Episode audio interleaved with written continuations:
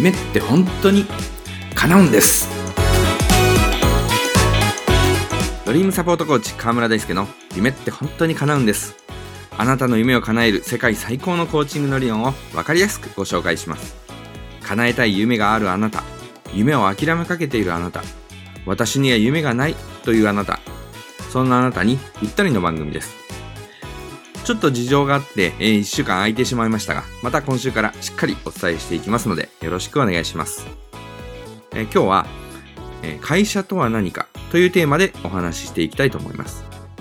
最近経営者の方へコーチングをさせていただき、会社に関わることが増えてきました。私の思考の癖で、いつもそもそもを考えるようにしています。会社についても、そもそも会社とは何なのかについてできるだけ高い抽象度で考えてみました。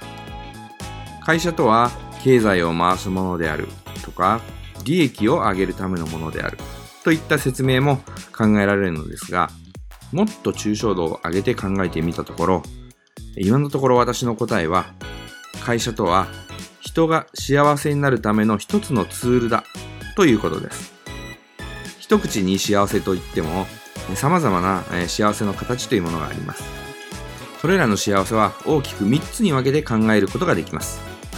その3つの幸せとは、してもらう幸せ、できる幸せ、してあげる幸せです。してもらう幸せは、赤ちゃんの時にもうすでに体験している幸せです。赤ちゃんはお腹が空いたら泣き、おしめが汚れたら泣きます。そうすると、おっぱいを飲ませてもらえるし、おしめを変えてもらえます。そして泣いていた赤ちゃんは笑顔になるんです。周りの人にしてもらうことで感じる幸せ。これが一つ目のしてもらう幸せというものです。二つ目のできる幸せ。これは幼児から小学生くらいになると感じるようになります。この頃になると親が服を着せようとすると自分でやると言い張るようになります。何でも自分でやりたい時期っていうのがありましたよね。そして自分で服を着ることができれば、やったできたと言って幸せな気持ちになるんです。これが二つ目の幸せ、できる幸せです。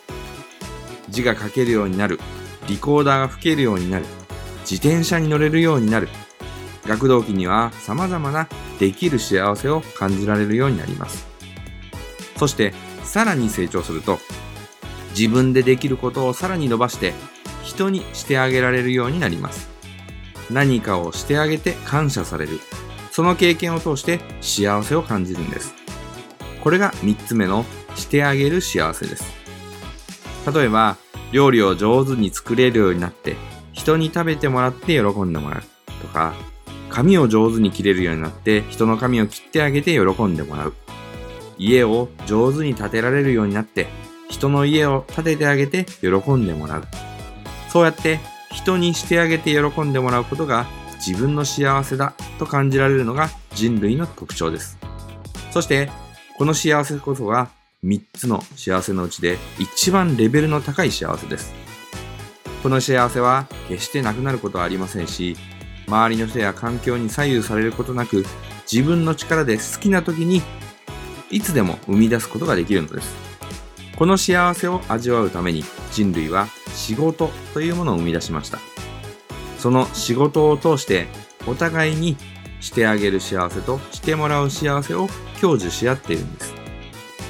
会社というものはその幸せを味わうために複数の人が力を合わせて少し大きなことをしてあげるという組織です。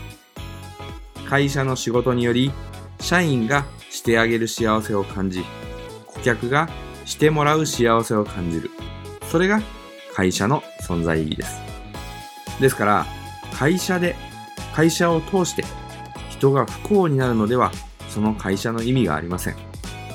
会社という組織を通して人がどんどん幸せになっていくのが本来の会社のあり方です。もちろんその組織の中ではお金というものがその仕事の価値を測る道具として用いられています。会社でたくさんのお金が動くということは、それだけその仕事がたくさんの幸せを作り出しているという証拠でもあるんです。あくまで幸せが先でお金はそれに付随する道具に過ぎません。その順序を間違うと、人を不幸にする会社になってしまう恐れがあります。そんなの綺麗事だという人もいるかもしれません。しかし、そもそも人は何のために働いているのかということを突き詰めて考えてみれば、その綺麗事こそが人が働くことの原動力だということに気づくはずなんです。さて、あなたの会社は幸せを作り出しているでしょうか？そこが一番大切な会社の評価基準なのではないでしょうか？コーチングセッションや講演会のお問い合わせは https://dreamsupport.info ドリームサポートコーチングのホームページのお問い合わせフォームからご連絡ください。そして番組へのご質問やご感想はかわらいアットマークドリームサポート .info までよろしくお願いします。それでは来週もお楽しみに。あなたの夢、叶えてくださいね。